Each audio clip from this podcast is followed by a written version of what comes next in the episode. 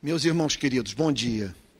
Eu me lembro do grande autor Thomas de Kempis, na sua conhecida obra Imitação de Cristo, dizer que nós fomos feitos por Deus de uma tal maneira que se pudéssemos contemplar as estrelas, o universo, as galáxias, que o que teríamos tão somente haveria de ser uma visão fantástica.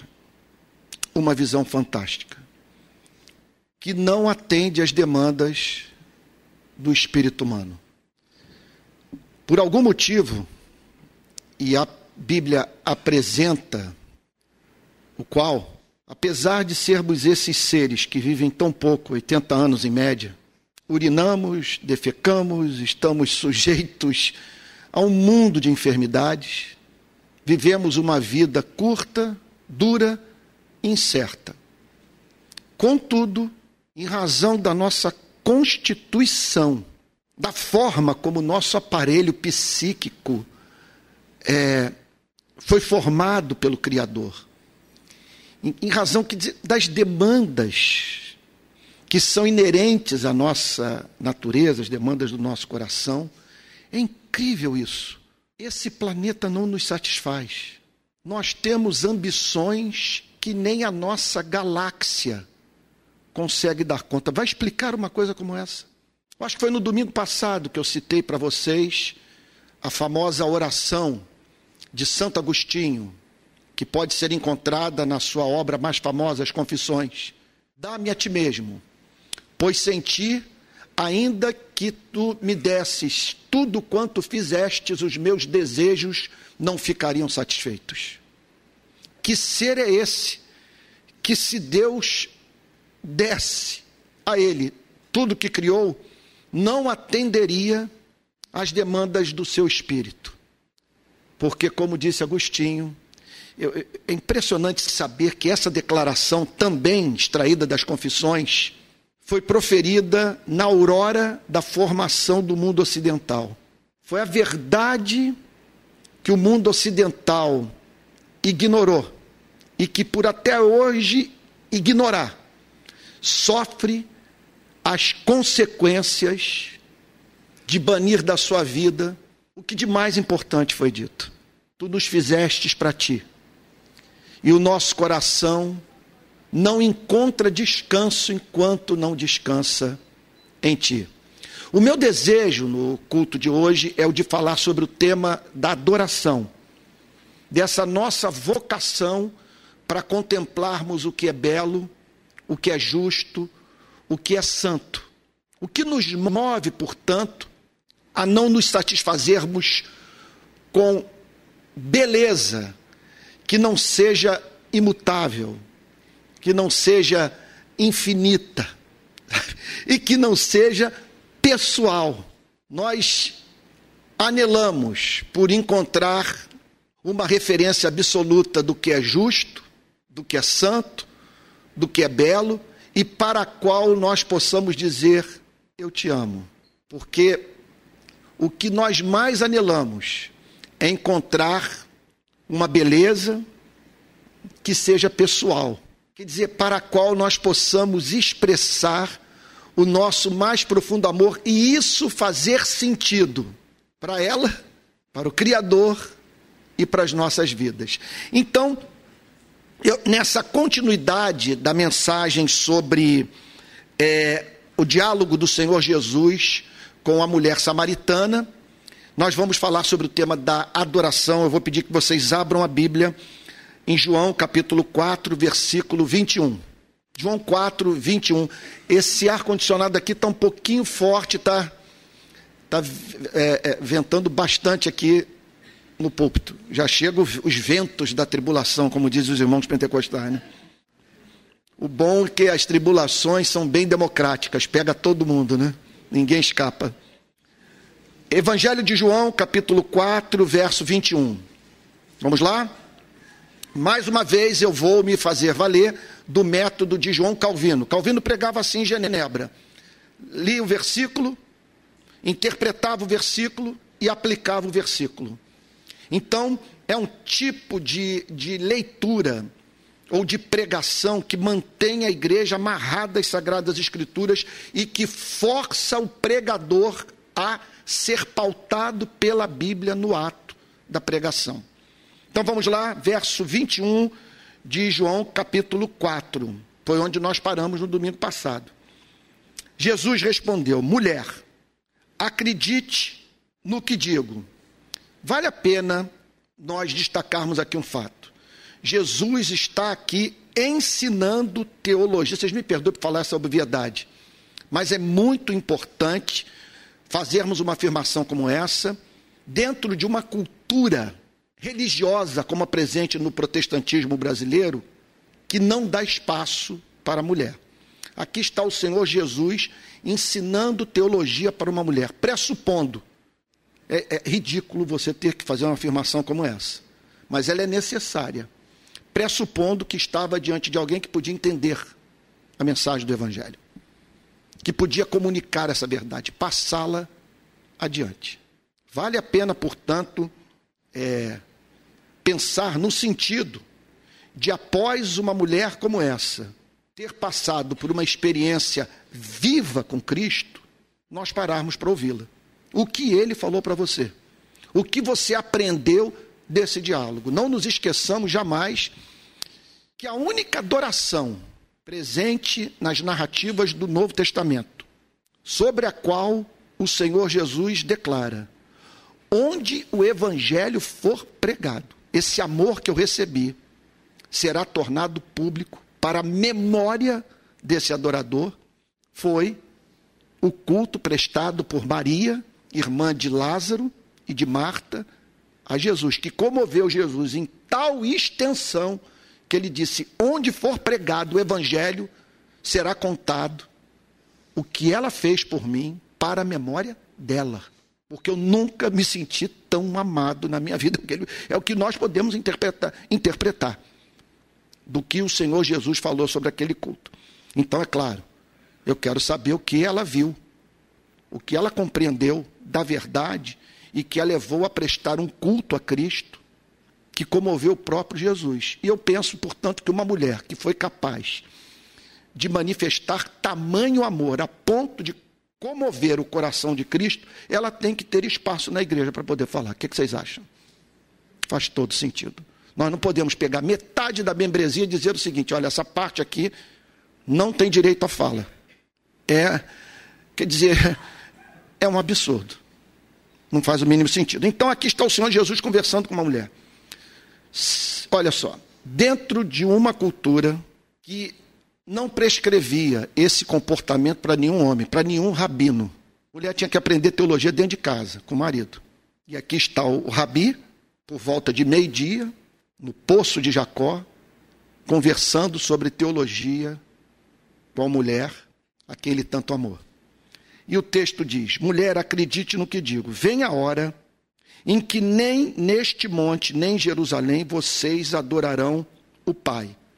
Então havia uma discussão entre os samaritanos e os judeus sobre a capital espiritual de Israel. Então os samaritanos chamavam atenção para sua terra. Então dizia que aquela era a verdadeira geografia da adoração. E os hebreus falavam o oposto que Jerusalém era a sede espiritual do reino de Deus, a cidade de Davi, o local onde estava situado o templo. E o Senhor Jesus declara: vai chegar o momento que nem neste monte, nem em Jerusalém, vocês adorarão o Pai. Observe, portanto, que o Senhor Jesus vê a adoração em termos do culto que é prestado a um ser a quem chamamos de Pai, a quem podemos chamar de Pai. Portanto, como dizia Francis Schaeffer, quando Deus pede para que nós o amemos, ele pede o que é razoável. E por que ele pede o que é razoável? Porque ele é amável. Ele não pede de nós alguma coisa que nós não sejamos capazes de dar. Isso em razão do fato desse Deus que Cristo revelou poder ser chamado por nós de Pai. Então, Os teólogos costumavam a fazer uma diferenciação, costumam fazer uma diferenciação entre os atributos, as qualidades incomunicáveis de Deus e as comunicáveis, aquelas que Deus não pode nem que ele queira.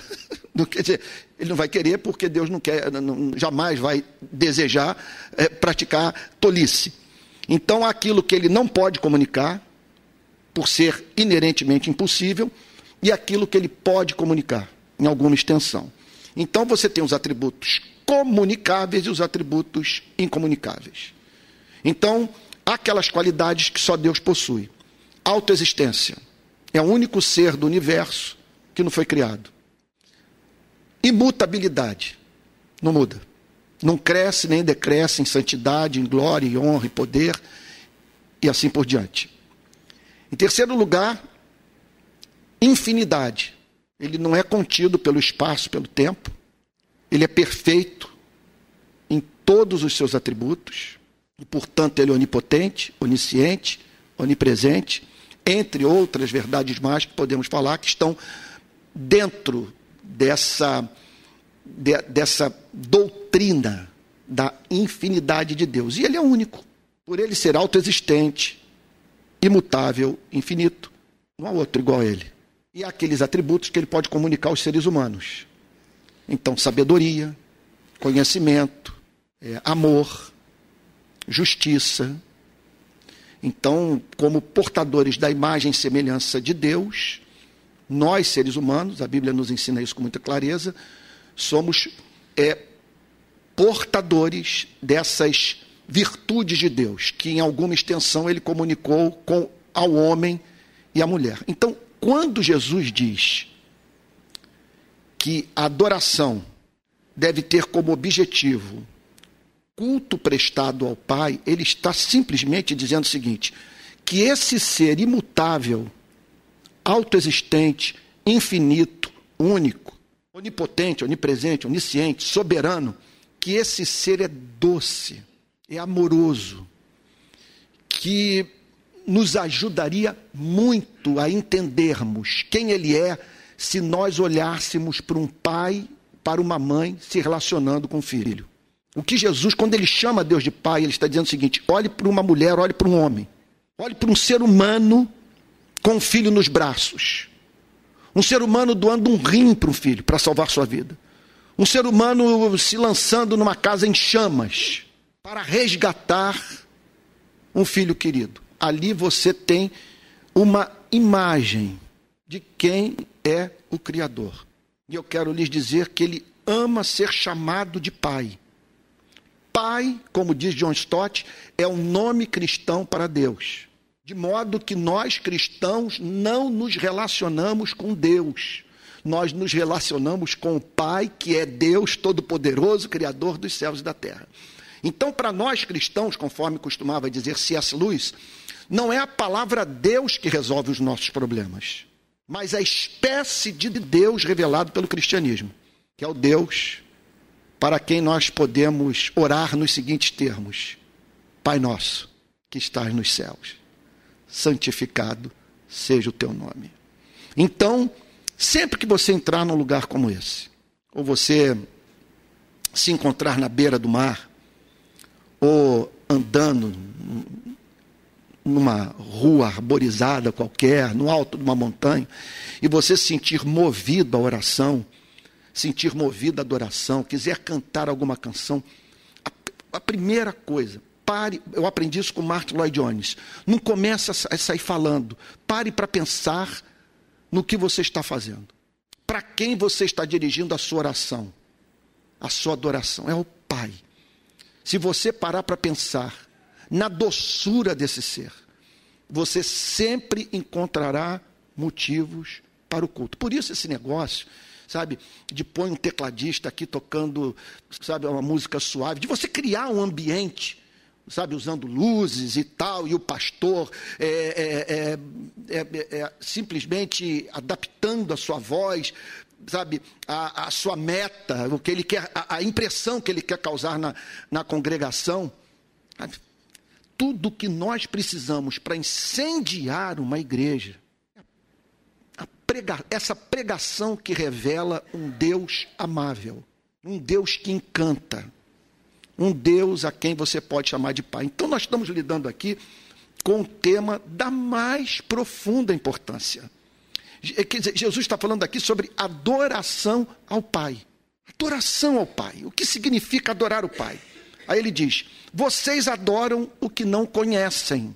Jesus, veja só, é muito importante nós entendermos o ponto, porque nós vemos aqui uma simetria muito grande no comportamento de Cristo do ponto de vista da. A gente estava até conversando ainda agora sobre esse tema, do ponto de vista da tolerância.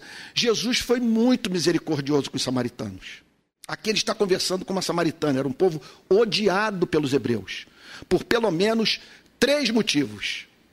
A insistência do samaritano em fazer do local da adoração Samaria, em detrimento é, da, da, da importância de Jerusalém, por ser a cidade de Davi, a cidade onde estava situado o templo. Então, os hebreus, os judeus, abominavam isso. Em segundo lugar, eles só reconheciam como inspirados os cinco primeiros livros do Antigo Testamento, o chamado Pentateuco, escritos por Moisés. O restante, os samaritanos ignoravam. E por fim, durante as ocupações que houve em Samaria, os samaritanos entraram em intercurso sexual com as forças de ocupação, perdendo assim a chamada pureza racial. Então o hebreu dizia: vocês se deixaram contaminar. Vocês construíram famílias com pagãos. Aí Jesus inventa uma história cujo objetivo consistia em apresentar aos seus ouvintes a referência do amor ao próximo. E deliberadamente ele coloca como mocinho da história um samaritano. Passa o levita e não socorre quem está à beira do caminho. Passa o sacerdote, ignora o sofrimento. E aí vem o samaritano com toda essa teologia confusa, miscigenado, em crise com o povo judeu, e ele para, socorre aquele que estava à beira do caminho, e o Senhor Jesus diz: Aí está a referência do amor. Meu Deus do céu. Está dizendo o seguinte: passou levita, cheio de teologia na cabeça. O sacerdote, o que cuidava da adoração no templo em Jerusalém. Olha o poder corruptor da religião. Olha como as instituições religiosas podem nos transformar em monstros. Eles passam e ignoram o sofrimento. E o samaritano vai e se curva. E assim Jesus ensinando verdade que o conservadorismo radical presente no Brasil precisa ouvir a pessoas que só retomarão o caminho, que só vão poder voltar para casa, ganhar autonomia de vida, andar com as próprias pernas, se forem objeto da solidariedade humana. Elas não conseguirão sair do lugar onde se encontra sem a solidariedade do homem e da mulher, em especial sem a solidariedade da igreja. É nítido que Jesus ensina. E ali ele declara, portanto, que era possível encontrar onde havia pouca teologia, muito amor. Deixa eu explicar o que eu estou querendo dizer. É, eu amo teologia. Eu afirmo que o cristianismo é eminentemente doutrinário. E que sem doutrina você não vai lugar algum na vida cristã. Conhecereis a verdade e a verdade vos libertará. Contudo, observa-se no Brasil na verdade, na história do cristianismo, um fenômeno de pessoas que conheceram muita teologia e que não viveram nada do cristianismo. E pessoas que, a partir da obtenção do conhecimento mais basilar, avançaram. Manifestaram a beleza de Cristo em suas vidas. É impressionante isso. É, é, é incrível. O que levou Martin Lloyd Jones a dizer o seguinte: existe na igreja aquele tipo de membro a quem nós podemos chamar de girino espiritual. Tem uma cabeça enorme, cheia de doutrina, e nenhum corpo de verdade. Não vive o cristianismo. Conhece doutrina, mas não conhece a Deus. É possível isso. Contudo, não é da natureza humana amar o que ignora, o que não conhece. Como amar o Deus desconhecido? Lá, está lembrados do apóstolo Paulo em Atenas? Vocês estão adorando o que não conhecem. Deixe-me lhes anunciar esse Deus a quem vocês cultuam e cujo caráter, cujo ser e atributos vocês ignoram. Então aqui está o Senhor Jesus falando sobre a importância da doutrina. Vocês adoram o que não conhecem. De fato, há um conhecimento deficiente. Vocês estão. Observa-se no, no conceito que vocês têm de Deus uma confusão teológica. Vocês adoram o que não conhecem. Nós adoramos o que conhecemos. Então, o Senhor Jesus está aqui, meu Deus, isso é muito sério. Jesus está ressaltando aqui a vantagem do povo hebreu. O povo hebreu tinha o Antigo Testamento nas mãos. Deus havia posto sobre a responsabilidade, a custódia de Israel, a comunicação e preservação do conteúdo da revelação. Agora é impressionante vermos tudo isso à luz de um fato escatológico presente nas sagradas escrituras. A quem muito foi dado, muito lhe será cobrado. Quando Jesus diz: "Nós adoramos o que conhecemos", ele está falando sobre o seu povo. Ele está falando sobre Israel. Está falando sobre Jerusalém está falando sobre o povo que o matou. Portanto, é muito importante que entendamos que é possível uma igreja ir longe no conhecimento teológico e não amar aquilo que sabe ser verdadeiro. Não sei se eu deveria falar o que eu tenciono falar, mas sempre que eu falo que eu não sei se deveria falar o que eu tenciono falar, eu acabo falando. Né? Olhe para a igreja presbiteriana do Brasil a igreja a qual pertenço há 40 anos, dos quais 30 na condição de pastor ordenado pela instituição. Essa igreja cedeu dois pastores para ministério do antigo governo. Um se tornou ministro da educação, pastores presbiterianos. O outro se tornou ministro da justiça e da segurança pública. O pastor que se tornou ministro da Justiça e da Segurança Pública, no seu discurso de posse, declarou que o ex-presidente era um profeta. E o que assumiu, o pastor que assumiu o cargo de ministro da Educação, viveu a experiência de, no aeroporto de Brasília, a sua pistola disparar. Um tiro literal, em razão dele trazer uma pistola dentro da sua bagagem.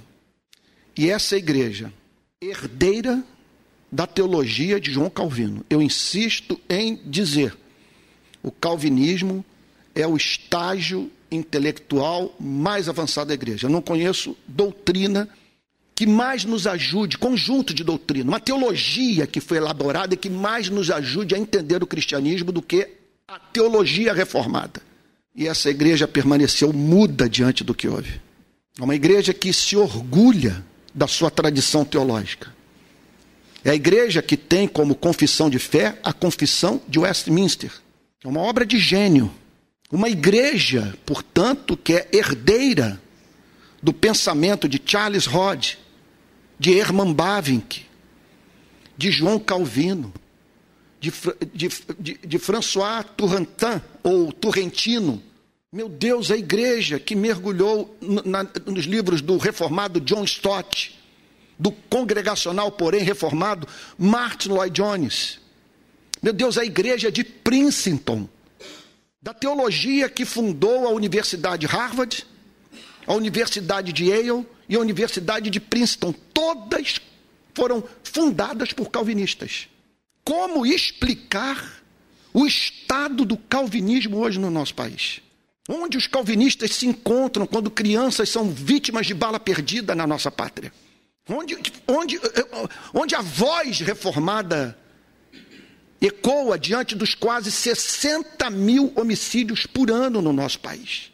Cadê a profecia calvinista perante os 50% dos bairros da nossa pátria que não têm acesso à rede de esgoto? De crianças sem acesso a uma educação pública de qualidade? De idosos convivendo com dores excruciantes, aguardando atendimento médico, em fila de hospital. Portanto, a nossa rede de pequenas igrejas, e eu quero ser muito franco com todos, ela, ela terá como fundamento teológico a tradição reformada. Eu sou um reformado convicto. E vocês me verão, se Deus me der saúde, nos próximos anos, junto com a nossa equipe de pastores, enfatizar a importância do conhecimento doutrinário. Eu espero ter uma igreja assim, familiarizada com as institutas de Calvino, com a confissão de Westminster, que conheça essa tradição extraordinária. Contudo, é importante ser afirmado que uma coisa é conhecer teologia, outra coisa é conhecer a Deus. Eu digo, sem querer ser bombástico, que os demônios são calvinistas. Se o calvinismo é a expressão da verdade, os demônios são calvinistas, porque eles são apresentados na Bíblia como conhecedores da verdade. Foram os primeiros a chamar Jesus de filho do Deus Altíssimo. Foram os demônios. Citaram passagens inteiras do Antigo Testamento para Cristo na, na, na, na chamada é, é, é, tentação de Cristo. Creem e tremem. Eles estão absolutamente certos da existência objetiva do Deus único, imutável, infinito, autoexistente. Contudo, não amam o que vem. Portanto, que Deus nos conceda graça para que nas igrejas que estamos espalhando pelo Brasil, nessas pequenas igrejas, no nosso púlpito aqui em Niterói, haja fogo e luz. Vocês conhecem a história contada por Martin Lloyd Jones de um pregador idoso que participou de um culto no qual dois pregadores falaram. Ao término de ambas as pregações, ele fez o seguinte comentário: sobre o primeiro, muita luz e pouco fogo. Sobre o segundo, muito fogo e pouca luz. O que ele que percebeu? No primeiro pregador, muita doutrina, muito conhecimento, sólida exposição bíblica, mas nenhuma paixão. Não havia o fogo pentecostal. E unção é uma coisa danada.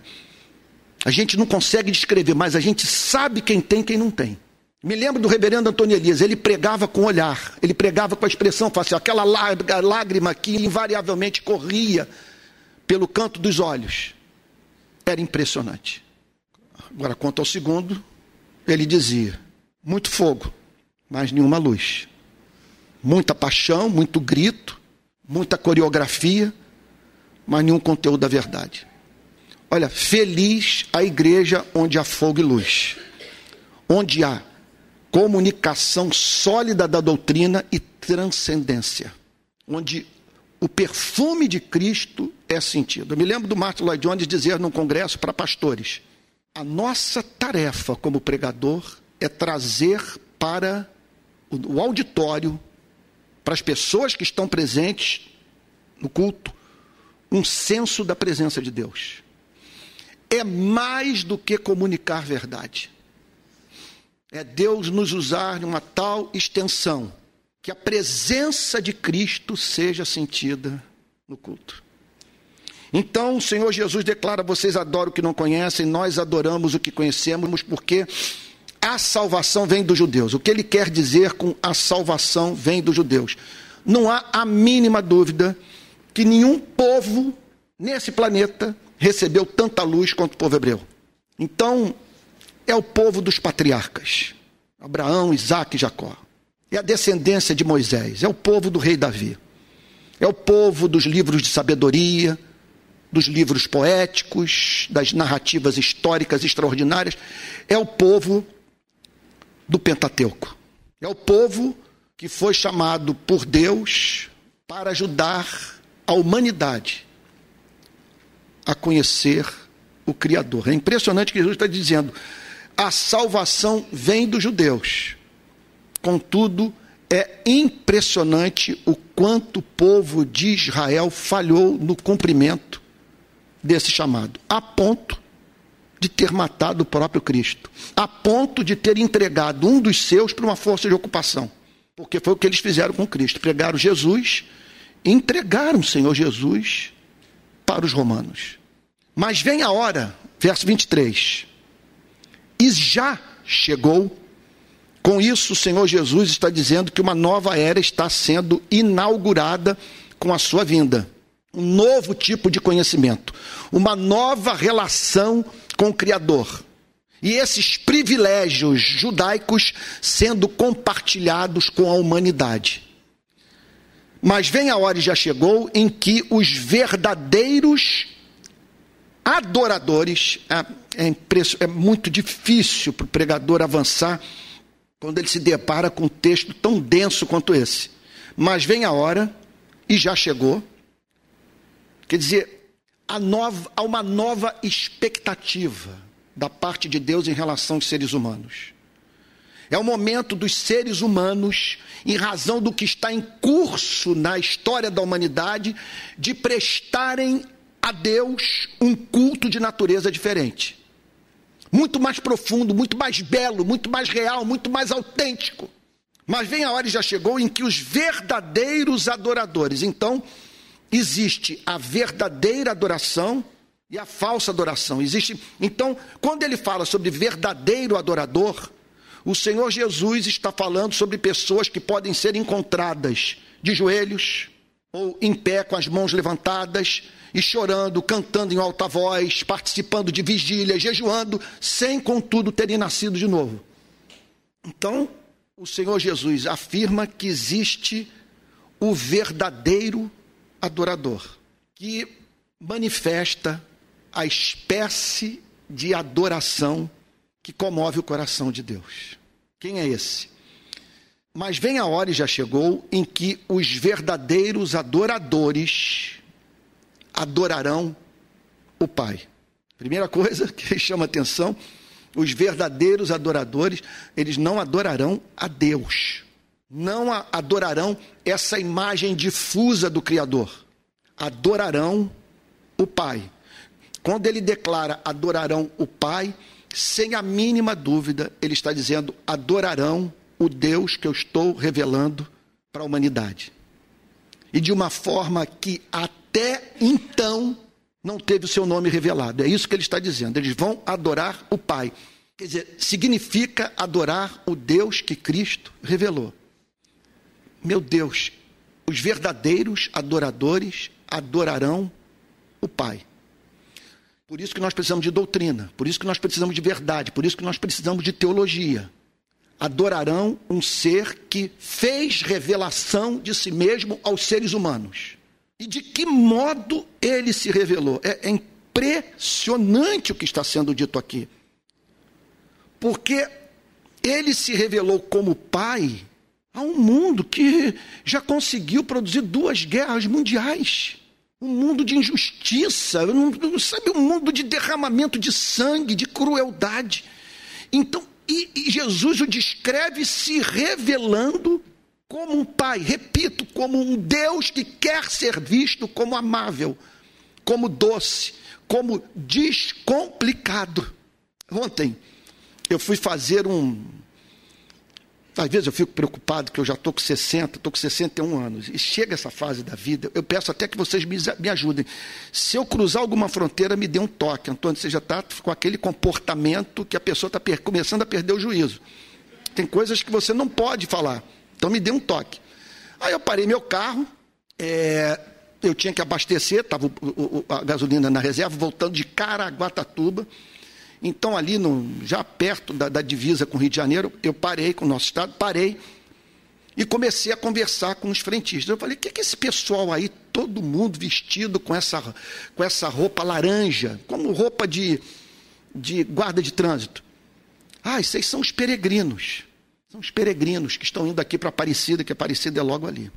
Aí eu falei, olha, você me perdoa aqui. Aí juntaram três frentistas. Porque, juntaram porque ali eu já tinha falado sobre Botafogo, Palmeiras, não sei o quê, futebol, tem um, tem um, um, um sticker, um, um, como que o nome em português é um, um adesivo no meu carro, segue o líder. Aí começamos a conversar sobre futebol e tal. Aí depois que eles estavam ali reunidos ao meu redor, eu falei o seguinte, olha, você imagine, filho, com todo respeito, falando, respeito, jamais vou, vou, vou, impedir as pessoas de exercerem a sua liberdade de, de consciência, de religião e tal.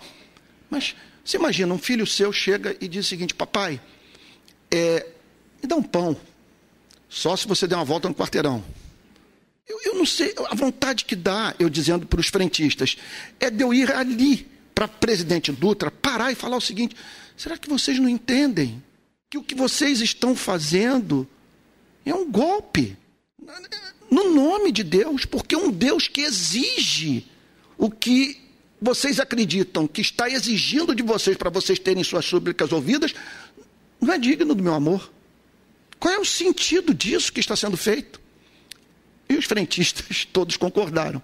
Me pareceram ali alguns sobre influência já do, do Evangelho. Então, só que não pensem que essa, essa relação patológica com o Criador é coisa só encontrada fora dos arraiais evangélicos.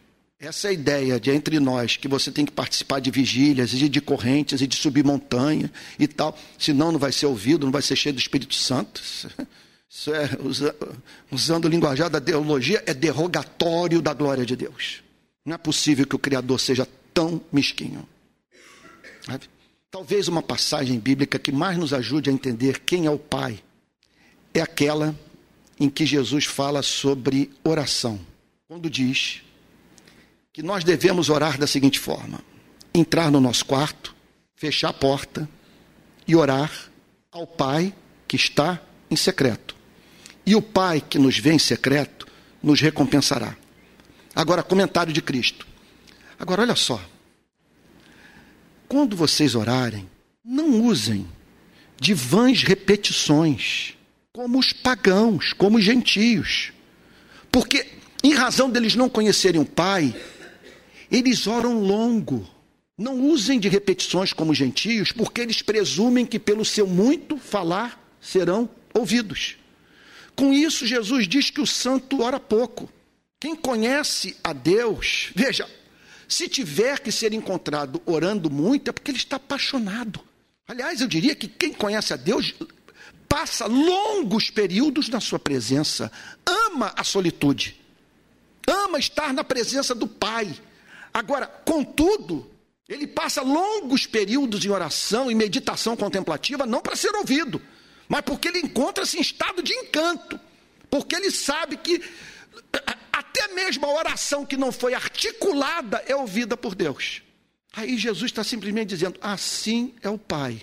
Não usem de vãs repetições como gentios, porque presumem que pelo seu muito falar serão ouvidos.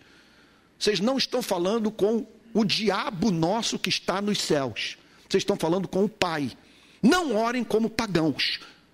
Orem como crentes, como quem conheceu esse ser doce, amoroso, misericordioso, que arde de paixão consumidora por vocês, a ponto de, de lhes oferecer o seu bem maior, seu próprio filho.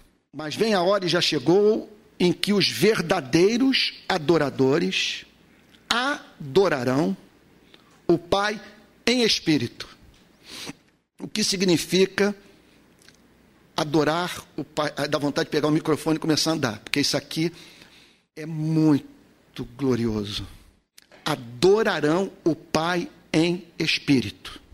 Talvez nada nos ajude a entender mais o ponto do que o ofício do, do dentista. Ele pega aquele motorzinho, aquele barulhinho infernal e vai lá no seu dente. E de repente, está doendo? Não. Está doendo? Não. E de repente ele vê você se contorcendo, porque o motorzinho atingiu, me perdoe aqui uma linguagem totalmente lá, que tem algum é, é, dentista aqui, mil perdões pela forma como estou falando, atingiu o nervo. Estou certo? Está errado. Atingiu. Aí você treme. A cadeira levanta a mão e tal. Ali, ali todo mundo afina a voz, né? Fica todo mundo ali clamando por misericórdia. Vamos lá. Eu estou lendo um livro, relendo, acho que pela quinta vez, o Tratado sobre as Afeições Religiosas de Jonathan Edwards.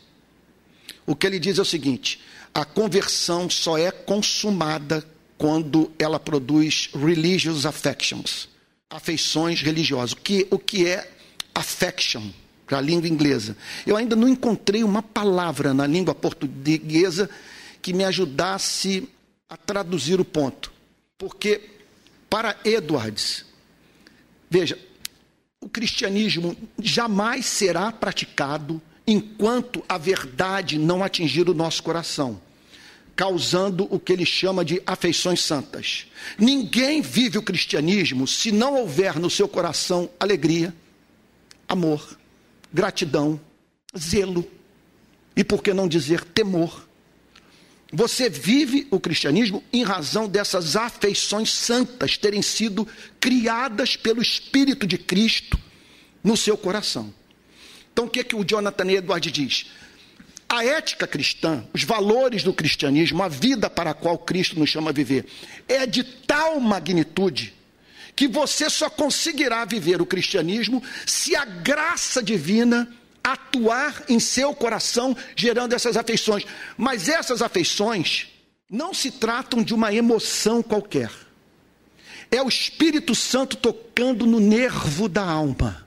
Quando ele fala de afeição santa, ele está falando, eu vou usar aqui uma linguagem imperfeita, ele está falando de algo que cruzou, isso é lindo, cruzou uma fronteira na sua vida. Produziu afeição, produziu vou usar uma linguagem inadequada, mas é que está me vindo agora na minha pobreza. Produziu uma emoção de natureza, não é emoção, mas produziu um sentimento, uma disposição de alma suficientemente vigorosa para você fazer de Deus o supremo bem da sua vida. Essa afeição é que faz você ou se distanciar de um objeto por abominá-lo, ou dele se aproximar por divisar nele beleza, por ele é, ter passado a representar para você algo muito especial. Quando Jesus fala de adoração em espírito, ele está falando de alguém que encontra-se em estado de perplexidade diante de Deus. Essa pessoa está absolutamente encantada com o que vê. E o que Edward diz é o seguinte: não se iludam. Não há cristianismo verdadeiro sem que a medula da alma tenha sido atingida pela graça de Deus, mediante aplicação da palavra. E é isso que Jesus está dizendo: é em espírito, é das entranhas, é espontâneo, é verdadeiro, é autêntico, é inevitável. Você é movido a abrir a boca. Você tem que falar, porque você está diante de algo fascinante, de algo que o comove. É o amor da sua vida, é a sua maior alegria, é o fundamento da preservação da sua sanidade mental. É alguém para quem converge todo o seu ser, porque nele você identifica aquilo que o seu espírito mais anela. Eu tenho para mim que o homem mais extraordinário da Bíblia, abaixo do Senhor Jesus, é o apóstolo Paulo. Quando ele diz em Gálatas 3:20, logo já não sou eu quem vive, mas Cristo vive em mim. E esse viver que agora tenho na carne, vivo pela fé no Filho de Deus que me amou e que a si mesmo se entregou por mim. Tem um registro no diário de Jonathan Edwards, em que ele escreve sobre o que sentiu ao ler esse verso aqui. 1 Timóteo 1,17. Assim, ao Rei eterno, imortal, invisível, Deus único, honra e glória para todos sempre. Amém. Comentário de Jonathan Edwards, com 21 anos de idade. Quão amável é esse Deus. E quão feliz é aquele que fixou seus afetos em ser tão excelente. Esse é o sentido de adorar em espírito. Não é a culpa que o traz aqui. Você pega o carro, pega o Uber, eh, eh, eh, pega a moto, a bicicleta, o que for, vem a pé. Porque você espera passar por uma experiência aqui que aprofunde esse conhecimento, que o leve a amar mais esse Deus. Então, adoração espírito é adoração das entranhas, porque são esses o que o, que o Pai procura para seus adoradores. Deus é espírito, Importa que os seus adoradores adorem espírito em verdade. Permita-me só terminar o verso 23. Eu estou lendo o verso de baixo, mas se eu fosse pentecostal, eu diria: Mas o Espírito Santo está me chamando para o verso anterior. Permitam-me então, ó Deus, aleluia. Mas por que não dizer que é o Espírito Santo? É porque nós reformados, a gente gosta de que tudo seja racional, né? Então a gente nunca diz que Deus falou, não, eu pensei, me ocorreu, veio à minha mente. Mas vem a hora e já chegou em que os verdadeiros adoradores adorarão o Pai em espírito e em verdade. A partir do conhecimento da verdade. Interessante que os, os, os é, a diferença que houve entre a reforma luterana e a reforma calvinista. Os luteranos baniram do culto tudo aquilo que eles julgavam que a Bíblia proibia. Os calvinistas criaram um princípio regulador do culto. Está proibido praticar entre nós tudo aquilo que a Bíblia não prescreve. Você sabe que quando eu li o princípio regulador do culto reformado, eu parei com apelo. Nunca mais fiz apelo na minha vida. Vocês sabem o que é o apelo? Né? O culto, eu digo o seguinte: se você se sentiu tocado, se você quer amar mais a Deus, quer resolver o problema, vem aqui à frente. Aí eu peço para você se ajoelhar, eu posso até botar as mãos sobre sua cabeça e tal. E tem gente que isso fu funcionou na vida de muitos.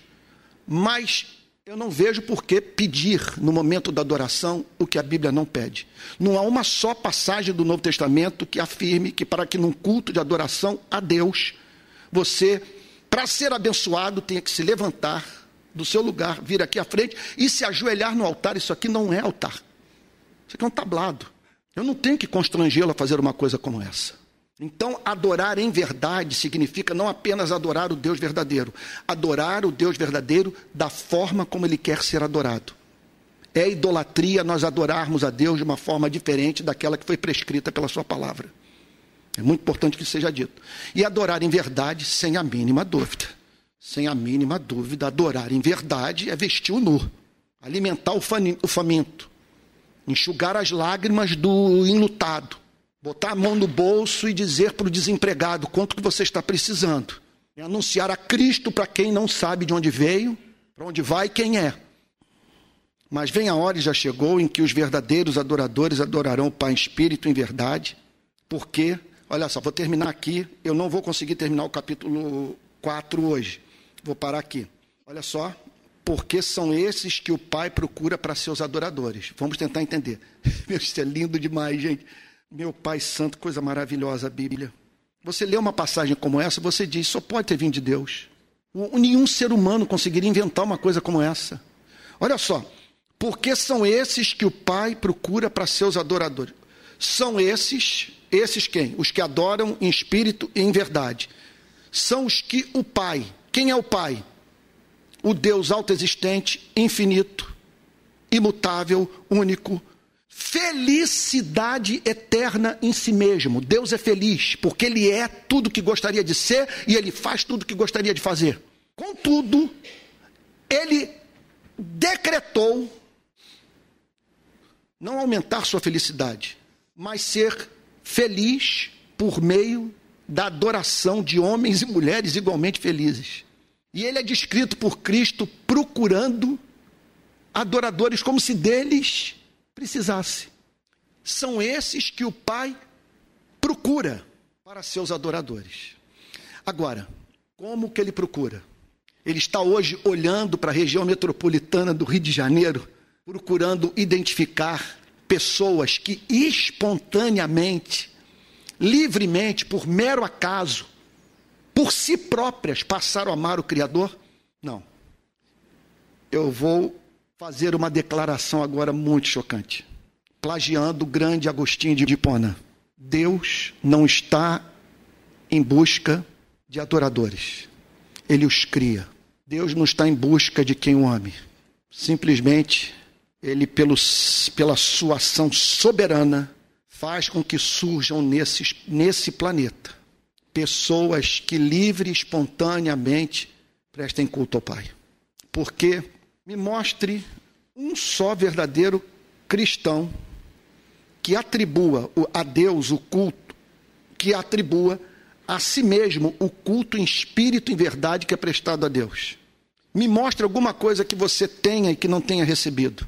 Como que você conheceu o Pai? Explique o fenômeno de você se pegar a partir de um ponto da sua vida amando esse Deus e o desejando e querendo servi-lo. Ao que você atribui o, o, fato de estar nessa manhã no sétimo andar aqui de um prédio, um auditório? O que o trouxe aqui?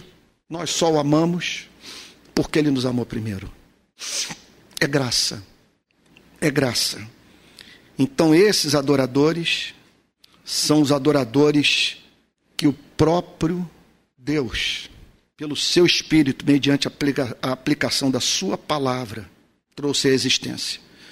Por isso que o apóstolo Paulo declara na carta aos Efésios: Bendito seja o Deus e Pai do nosso Senhor Jesus Cristo, que nos abençoou com todas as bênçãos espirituais nas regiões celestiais em Cristo. Antes da fundação do mundo, Deus nos escolheu nele para sermos santos e irrepreensíveis diante dele. Em amor, nos predestinou para ele, para sermos adotados como seus filhos, por meio de Jesus Cristo, segundo o propósito da sua vontade.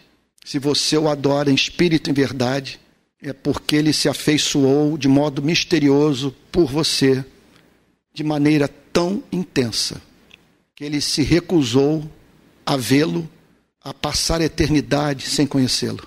Ele desejou receber o seu amor. E por um ato de pura graça, ele revelou sua beleza a você e o moveu a adorá-lo em espírito e em verdade. Aqui eu concluo fazer uma pergunta. Do que você leu nesse texto, das verdades com as quais tivemos contato nessa manhã, o que mais tocou seu coração? Alguém gostaria de falar? Esse é o momento da profecia, porque pode ser que você fale uma coisa que eu não falei. E aí você vai contribuir para a edificação da igreja, porque é de se esperar que numa manhã como essa, pessoas tenham visto na Bíblia o que o pregador não viu. Do que foi dito nessa manhã pela palavra de Deus. O que você pode dizer, Antônio, irmãos, isso foi muito especial para a minha vida. Pode, querido.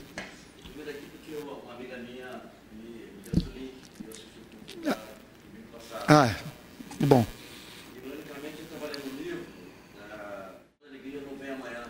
Aham. Uhum.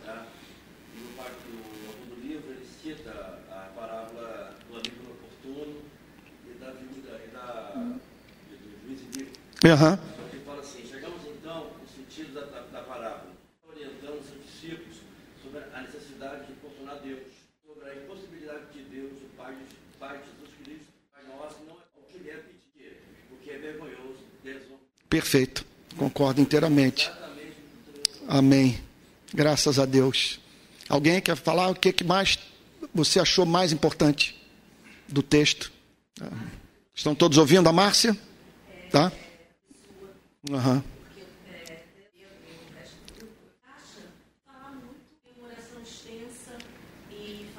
procurar as palavras certas e normalmente quando eu vou orar eu, eu não procuro as palavras, só vem. É. Porque às vezes elas não são tão certas, uhum.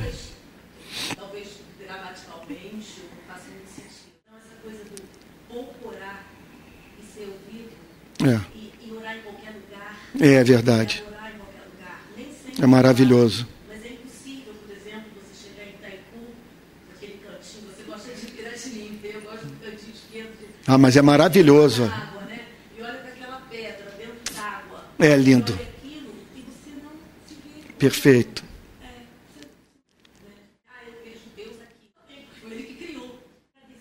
Perfeito, Márcia. Gente, o que a Márcia está falando, Márcia, é extraordinário. Porque ela está dizendo o seguinte: esse é o modelo de espiritualidade clássico da tradição reformada. Que os reformados diziam o seguinte: não procure fabricar emoção. Use o cérebro, medite, pense. Se, permite, se você me permite falar, no meu caso, funcionam como combustível para a alma, que me leva a orar, ouvir boa música, o mar, a leitura das sagradas escrituras e a leitura dos clássicos da história do cristianismo. E tem alguns clássicos que eu leio quase que anualmente. Então, a série de Efésios de Martin Lloyd Jones, a série de Romanos de Martin Lloyd Jones, o comentário de Martim Lutero sobre a carta de Paulo aos Gálatas, a, a, o tratado sobre as afeições religiosas de Jonathan Edwards. Então, o que, é que eu faço? Eu estou nesse momento lendo História da Filosofia e a, as principais correntes do marxismo. História da Filosofia são quatro volumes desse tamanho. E esse sobre do Leszek Kolakowski, as principais correntes do marxismo, é um negócio assim. São três volumes. O que, que eu faço? Eu, eu procuro sempre ler eh, essas obras, é, ao mesmo tempo alimentando meu coração com literatura cristã, que não deixa o meu espírito ficar, vamos assim dizer, seco. Eu preciso estar botando esse combustível. E Martin Lloyd Jones Jonathan Edwards, meu Deus, C.S. Lewis, eles são imbatíveis. É ler que eu tremo. É ler que eu tenho vontade de, de orar. Então, isso que a Márcia falou, vai para Itaipu e vê a pedra entrando na água. É isso mesmo, você não precisa, sabe, fabricar emoção, basta contemplar a, a, a, criação, contemplar a revelação de Deus na Sua palavra. E essas coisas vêm pelo Espírito Santo. Alguém mais? Pois não, querido. Uhum. Certamente.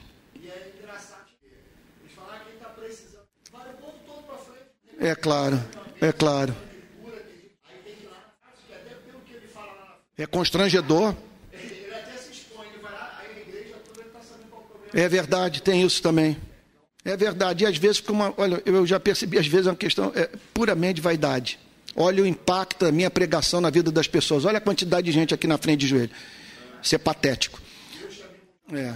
Não, agora eu vou dizer uma coisa. Eu vou dizer uma. vou dizer uma coisa. Eu não vou fazer guerra contra quem faz. Não vou dizer que está em pecado, está errado e que Deus não usa. O que eu vou dizer é o seguinte: eu não tenho fé para isso. Não conte comigo. Eu não acredito nisso. Que nem ungir escritório ou passar azeite em carro. Uma vez uma senhora lá na igreja, lá no Rio, falou: você pode ungir, sei lá, meu carro ou, ou, ou meu, meu escritório. Eu falei: me perdoe, eu não tenho fé para isso. Eu, eu não acredito nisso. Então não vou ungir nada. Por causa desse princípio. Eu não vou prescrever para ninguém o que a Bíblia não prescreve. Estão vendo a diferença da reforma luterana para a reformada? Lutero falou: vamos banir tudo que a Bíblia proíbe. Os reformados foram adiante. Vamos eliminar tudo aquilo que a Bíblia não prescreve. Não vão botar julgo sobre os ombros das pessoas. Alguém mais? Antes da gente participar da ceia? Então vamos participar da ceia. Vou pedir para que os irmãos. Perdão? É. Você sabe, Liane, isso que você está falando, eu, eu, eu tenho essa crise. Porque nós estamos começando uma igreja nova. E eu queria uma igreja com maior participação da mulher e uma igreja mais democrática e, e, e, e aberta para momentos como esse. Em que o pregador, inclusive, alguém pode dizer: Antônio, eu acho que você não foi preciso no que você falou. Eu estou querendo isso. Agora, ao mesmo tempo, Termina a pregação, você pensa assim: não, não é momento de ninguém falar. Você percebe que visivelmente estão todos sobre o impacto da palavra. Sabe, a vontade, às vezes, até mesmo de nós literalmente ajoelharmos, de tão comovido que estamos, comovidos que estamos. Então, só o Espírito Santo para dizer. Né, eu, eu, hoje mesmo eu fiquei dividido. Eu falei, diante do texto, da glória do texto, será que é melhor abrir para as pessoas falarem? Agora, pegando a experiência do domingo passado e a de hoje, as intervenções estão sendo maravilhosas. Domingo passado, todo mundo saiu daqui dizendo: todas as falas foram profundas. Todos revelaram ter compreendido a mensagem do texto. Isso é, é, é, é maravilhoso para todos, né? e eu confesso para mim também. Mas hoje, todo segundo domingo, isso é tradição da igreja Betânia. A Bíblia não prescreve, mas nós temos que ter ceia. Então nós decidimos realizar a ceia segu no segundo domingo do mês. Então nós vamos agora participar da ceia do Senhor. Quem pode participar da ceia do Senhor? O cristão. O cristão. Não estou falando a pessoa que é gente boa. Não, é o cristão. Ele crê em Cristo. Então, ele, porque ele vai comer o pão. Ele está dizendo o seguinte: eu, me alimentei de Cristo. Cristo é o que. Eu, eu, recebi Cristo na minha vida. Ele vai beber o, o cálice, né? o suco de uva, representa o vinho, e representa o sangue de Jesus. Ele simplesmente está dizendo: Eu creio que pelo sangue de Cristo os meus pecados foram perdoados. Você só pode participar se você for cristão. E cristão aí pode ser de qualquer denominação, tá bom? Então, o que é a ceia? O que é a ceia? Vocês sabem da diferença do ponto de vista católico, do ponto de vista luterano, do ponto de vista reformado. E, meu Deus, deu tanta divisão. Os católicos acreditam na transubstanciação. Transubstância, mudança da substância. Então, os nossos queridíssimos amigos católicos, eles declaram que o pão é, é objeto de um milagre nesse exato momento. O pão vira o corpo literal de Cristo. E o vinho vira o sangue literal de Cristo. Aí os reformadores, Lutero, diz o seguinte: não, isso não é verdade. O que ocorre é a consubstanciação. A presença de Cristo na substância. O pão não vira corpo, o vinho não se transforma em sangue, mas Cristo está presente, dessa forma sobrenatural. E os reformados disseram o seguinte: nem transubstanciação, nem consubstanciação. O que nós temos na ceia é apenas um memorial e no qual o Espírito Santo usa a ceia como meio de graça, alimentando a vida da igreja espiritualmente. Então não há transubstanciação, não há consubstanciação. O que ocorre é da igreja ser fortalecida espiritualmente a participar da ceia. O que levou John Stott a dar a seguinte resposta quando, para a seguinte pergunta: Qual o segredo da sua vida espiritual? Perguntaram para o grande teólogo inglês, que é tão marcou a minha vida. Eu diria que o, o, a história do, do movimento social Rio de Paz tem muito a ver com a teologia do John Stott. Devo muito a ele. E ele respondeu o seguinte: Ora, eu oro, eu leio a Bíblia e participo regularmente da ceia do Senhor, porque ele acreditava que a ceia do Senhor era um meio de graça.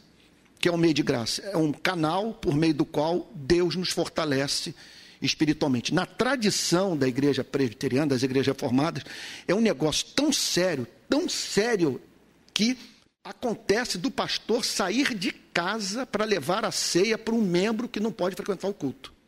Isso está tão entranhado na cultura. E eu acho que eles fazem muito bem feito. Sabe? É, é, eles estão agindo biblicamente. Porque Jesus falou, fazer isto em memória. Ele não disse se era todo dia, uma vez por semana, uma vez por mês, uma vez por ano. Mandou fazer. E aí virou tradição fazer uma vez por mês. E no caso da Betânia, eu, eu, como membro convertido na Betânia, eu incorporei isso minha vida toda, todo segundo domingo. Tá bom? Então, nós vamos participar da ceia.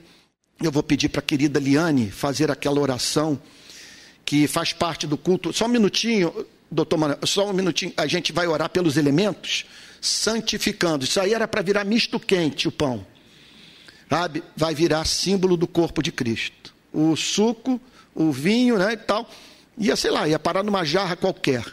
Vai virar símbolo do sangue. Assim Deus fez com a nossa vida. Tirou nossa vida desse mercado do uso comum e nos transformou em sal da terra e luz do mundo. Nessas horas, o irmão da Assembleia, que eu sou pentecostal, eu sinto uma falta de um glória a Deus, de um aleluia, de alguém falando o mistério. Então, então vou pedir para a Liane. Oi, está segurando, né? Tá bom. Então tá, tá, agora tem que haver quem que interprete, né? vou pedir para a Liane, querida, nossa psicóloga amada, e vou pedir para ela orar. Pode ficar de pé, Liane, e orar para a gente. Amém, Senhor. Sim, meu Deus. Muito aquém do modo digno de viver de acordo com esse evangelho. Sim, meu Deus. Sim, meu Deus. Profundamente. Sim, meu Deus. Sim, meu Deus. Sim, meu Deus. Sim, meu Deus. Sim, meu Deus. Amém, Jesus. Amém, Jesus. Amém, Jesus. Amém, Jesus. Amém, Jesus. Amém, Jesus. Amém. Amém, Jesus. Amém. Amém. Amém. Então nós vamos receber agora do pão. À medida que você for recebendo, você pode é, comer o pão, beber o cálice e se manter em espírito de oração. Eu, olha, um hábito que eu tenho é de na ceia quando eu como pão, eu digo para Deus, Senhor, que eu me alimente de Cristo. Eu sou tão tentável, tanta fraqueza moral na minha vida. Me fortalece, Senhor, nessa ceia. E quando eu vou beber o cálice, eu digo, Senhor, de uma vez por todas, apaga essas memórias amargas dos erros que eu cometi no meu passado. Eu não quero arrastá-los comigo, porque isso não é de Deus. O, o, sangue foi derramado, então você pode se apropriar do perdão nesse momento também. Não é da vontade de Deus que você carregue culpa de coisa que fez há 10, 20, 30 anos. Isso não é de Deus, gente. Paz seja convosco. Foi o que Cristo disse para os discípulos, atormentados. Paz seja convosco. Ele quer que você tenha paz.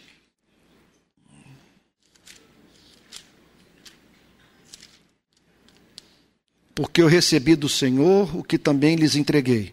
Que o Senhor Jesus, na noite em que foi traído, pegou um pão e, tendo dado graças, o partiu e disse: Isto é o meu corpo, que é dado por vocês, façam isto em memória de mim. Do mesmo modo, depois da ceia, pegou também o cálice, dizendo: Este cálice é a nova aliança no meu sangue, façam isto todas as vezes que o beberem em memória de mim. Porque todas as vezes que comerem este pão e beberem do cálice, vocês anunciam a morte do Senhor até que ele venha. Vamos ter um momento de oração. Vou pedir para que o doutor Manuel Ricardo, nosso médico querido, nos conduza a Deus. Pode vir aqui, Manuel Ricardo. Nos conduza a Deus agradecendo pelo privilégio de participarmos da ceia do Senhor. Pai, como é bom, Senhor, poder começar nossa oração com Pai. Entender, Senhor, que Tu és o nosso Pai. Que o Teu amor por nós, Senhor, é um amor de Pai um amor verdadeiro, um amor único. E tu, como um ser autoexistente, imenso, infinito, nos amas, Senhor.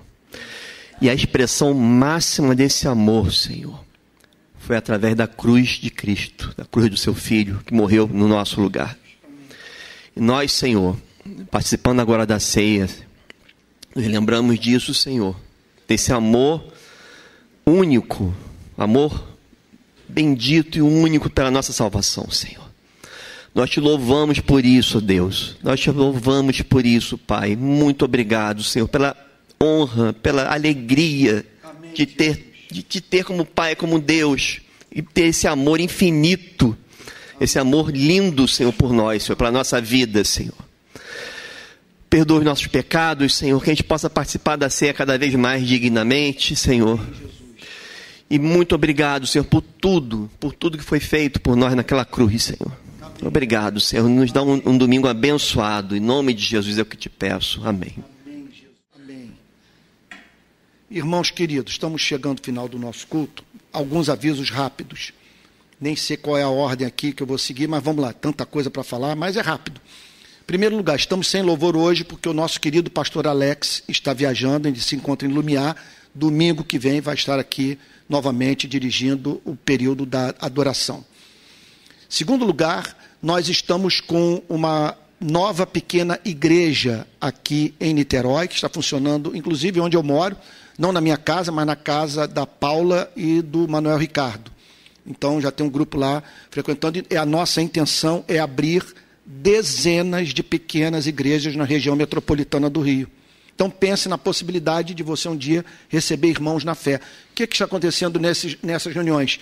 Os irmãos estão pegando o conteúdo da mensagem de domingo e debatem, e esmiuçam, tá bom? E ampliam o que foi falado. É isso que está acontecendo, muita comunhão e tal. Aí, em conexão a isso, deixa eu lhes dizer o seguinte: nós não entendemos que isso aqui seja a igreja. Aqui é o momento em que igre... as igrejas se reúnem para adorar. Então, as demandas de relacionamento, de assistência pastoral, sabe, de amizade, todas são supridas pelas pequenas igrejas. Então nós estamos apostando no momento no, em algo novo. Nós estamos apostando numa, numa igreja é, que se reúne em pequenas igrejas. E as pequenas igrejas têm um momento de adoração no domingo. Elas se unem. Aqui então é, elas adoram a Deus e ouvem a palavra de Deus e depois vão viver o cristianismo nas pequenas igrejas e nas ruas, no mercado de trabalho. Tá bom? Tem muito trabalho na, na, nas redes sociais. Pedro, querido, pode vir aqui nos falar sobre a agenda da rede. O Pedro, esse menino bonito, você sabe, né? Código genético, passa do pai. Ele até hoje, a coisa que dá e deixa ele feliz é dizer que ele, ele parece comigo. Mas vou pedir para o Pedro, querido, meu filho amado, formado em teologia e tal, me deu esse orgulho. É, vou pedir para o Pedro falar da programação online da Rede Pequenas Igrejas. Oi, pessoal. A gente tem uma reunião amanhã, tá? Ela acontece toda segunda-feira. Você, se quiser participar dela, ela é online e basta acessar o link do nosso Telegram. Ele vai se encontrar na transmissão desse vídeo, dessa, dessa pregação, e também ele está no boletim, físico e eletrônico, tá bom? Então você entra no grupo do Telegram, você vai encontrar as informações sobre a reunião ali. Ela funciona no molde da pequena igreja de terça-feira. A gente se reúne online e fala sobre a pregação, né? tem testemunho, tem oração, a gente compartilha coisas da nossa vida e também tem uma gravação que é disponibilizada após. É, também temos uma reunião na quarta-feira, tá bom? A reunião de quarta-feira a gente está fazendo um estudo do livro Oração do Tim Keller. Essa reunião, assim como a de segunda, ela ocorre às 9 horas da noite. E para você ter acesso a ela, basta entrar no grupo do Telegram que você encontra todas as informações ali. É, se você tiver o desejo de participar de uma pequena igreja né, presencial, de um pequeno grupo, é, e quiser abrir a sua casa, ser um voluntário, você pode me procurar, tá bom? E se você né, estava com desejo de participar dessa da terça-feira, mas não pôde, porque as inscrições encerraram, não se preocupe que a gente vai começar uma nova em breve, tá? Provavelmente aqui em Niterói mesmo. E aí a gente traz o aviso para vocês, as informações sobre inscrição, limite de pessoas e como vai funcionar, tá? Acredito que seja só isso. É isso. Bom, filho, obrigado. É, irmãos queridos, agora um aviso que me constrange, mas eu tenho que dar, porque é um aviso para os abastados. Nós vamos viajar ano que vem para Israel. De 14 de fevereiro a 29, nós vamos correr o Egito e o território inteiro de Israel. Eu vou estar conduzindo essa viagem que está sendo organizada pela Caris Travel, que é que tem como dono o diácono Daniel Cardoso da Igreja Presbiteriana Betânia. O Daniel Cardoso levou 80 pessoas em fevereiro agora para Israel. Ele já fez, eu não sei se 60 ou 80 viagens. Eu falei, não acredito, Daniel. 60 a 80, um dos dois. Então, ele vai estar dirigindo, vai estar organizando essa viagem. Minha queridíssima sogra irá conosco. Então, é mais um motivo para você estar presente. É, de 14 nós saímos do Rio, vamos para o Cairo, aí vamos fazer Rio Nilo, Pirâmides, Museu do Cairo e Monte Sinai, inclusive. Há uma ideia até de subir literalmente o Monte Sinai. Mas eu não sei. Depois nós vamos pegar o sul de Israel, vamos fazer, meu Deus, deserto da Judéia, Massada, Mar Morto, Rio Jordão, é, estrada de Jerusalém para Jericó, vamos fazer Jerusalém, Tel Aviv, é, Mar da Galiléia, não sei se eu já falei, Monte das Bem-aventuranças, Jericó, Belém. Maravilhoso. Tá bom, é imperdível mesmo. Eu estou indo para a sétima viagem. Me fez muito bem. Ah, outro recadinho eu voltei com palavra plena, depois de ter tido minhas redes sociais hackeadas. Agora retomei o fôlego, passei a respirar e, portanto, nós estamos com palavra plena agora todos os dias às sete da manhã, que é uma eu estou fazendo todos os dias às sete da manhã uma exposição do livro do profeta Jeremias exclusivamente pelo meu canal de YouTube, tá bom? Então, só você assistir sete da manhã. E, é, e depois eu também pego essa mensagem, coloco em áudio nas minhas redes de podcast, que é o Apple, a Amazon, o, oh meu Deus, o que mais? O, o, o, Spotify, entre outros. Então tem gente aqui da igreja, esse dia o Manuel está falando, o Manuel Ricardo está dizendo, que vai no carro para o trabalho ouvindo. Tá bom? Então você pode fazer isso. É isso. E agora o ofertório. Nós estamos, as demandas só crescem e precisamos da fidelidade de todos, tá bom? É, Para quem quer contribuir, você que está nos assistindo das mais diferentes regiões do Brasil, é muito importante que todos saibam que o número de gente que nos acompanha fora daqui do auditório é dez vezes maior do que o que nós temos aqui, muito maior. São grupos, inclusive. Então, quando você vê ali mil visualizações, não pense que são mil pessoas. Entre essas, essas mil visualizações, tem grupos que estão reunidos ali e ouvindo a pregação, famílias inteiras. Então, você que está nos assistindo online, você também que está aqui, o nosso Pix é pixrpi22.gmail.com pixrpi22.gmail.com Agora, se você quiser contribuir aqui em espécie, tem esses envelopes, tá bom? Que o, o querido Emerson e o Manuel Ricardo vão distribuir. Tá bom? Eu acho que é isso. Não deixem de orar durante a semana, de ler a Bíblia. Tá bom? Saco vazio não se põe em pé. Então, não deixe de orar. E vamos terminar então, petrando a benção apostólica, encerrando esse culto de adoração. Vou pedir para o Emerson, Emerson querido, para fazer uma oração final aqui, e aí eu impetro a benção apostólica. Vamos ficar de pé? Se o Espírito Santo falasse assim para mim: olha, você vai dar início a um projeto de igreja, e você terá na equipe pastoral um policial do Batalhão de Operações Especiais da Polícia Militar. Eu diria, não é de Deus, isso não veio do Espírito. E hoje eu estou aqui, gente, é inacreditável. Deus é soberano, entrou lá, e eu não sou louco de botar um policial aqui do batalhão sem muita evidência de conversão. Muita, muita. Então virou um dos meus melhores amigos. Tem uns amigos assim, aqueles mais especiais. Entre eles, o sargento Emerson, que vai estar orando, já faz parte da equipe do grupo base da nossa igreja. Tá bom? Está fazendo teologia na Faculdade Teológica Sul-Americana. Tá bom?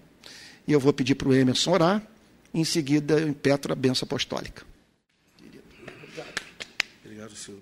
Pai Santo, bendito seja o teu nome, Senhor. Nós te amamos, Senhor. Te amamos pelo que tu és, Senhor. Pai Santo, que todos os seres que respiram louvem o teu nome, Senhor. Em toda a terra, em todo o céu, Senhor. Tu és digno de todo louvor, glória e honra, Senhor. A felicidade, Senhor, bate no coração, Senhor. Quando ouvimos a tua palavra e ela toca no nervo do nosso coração, Pai. Amém, Jesus. Bendito seja, Senhor, por esse amor, de, Senhor nos amou de tal maneira que o Senhor enviou Jesus Cristo, Senhor. Pai Santo, quando isso é compreendido, Senhor, não tem como ficar apático quanto a essa realidade, Pai. Sim, meu Deus. Pai Santo, graças te damos, Senhor, por ungir o nosso pastor Antônio, Senhor, tão querido, tão amado, Senhor, com tantas lutas que tem enfrentado, Pai. Sabemos que tu estás com ele pela unção que o Senhor dá na hora da pregação. E sabemos, Senhor, o teu amor conosco por ouvi-lo, Senhor, e compreender essa verdade, Senhor, que muda a nossa vida de maneira extraordinária. Pai Santo, que agora, nesse momento, Senhor, pela graça, Senhor, que o Senhor nos deu, o amor que o Senhor nos deu, em Cristo Jesus, que nos salvou, que nos redimiu, Senhor, que nos levou para regiões celestes, Senhor, ao teu lado, e pelo Espírito Santo da promessa, que cela, Senhor, a nossa vida eterna. A Ti toda a honra, toda a glória e todo o louvor para todo sempre. Amém. Bom em paz, meu. E que a graça do nosso Senhor e Salvador Jesus Cristo, o amor de Deus, o eterno Pai, e a comunhão do Espírito Santo sejam com cada um de vocês, desde agora e para todo sempre. Amém. Irmãos queridos, no domingo que vem, o nosso culto vai ter um ingresso. Você tem que trazer ou um amigo que não conheça Cristo, ou trazer alguém que a igreja chutou por conta de política. Alguém que está sem igreja porque não pôde dizer o que pensava dentro da sua igreja. Então traz esse pessoal. Tem cadeira aí clamando pela presença desses nossos amigos. Vão com Jesus, um bom domingo, tá bom? Bom almoço. E à ta ah, mais tarde, às 19 horas, eu estou falando mais uma exposição sobre as parábolas de Cristo. Hoje às 19 horas. Vão com Jesus.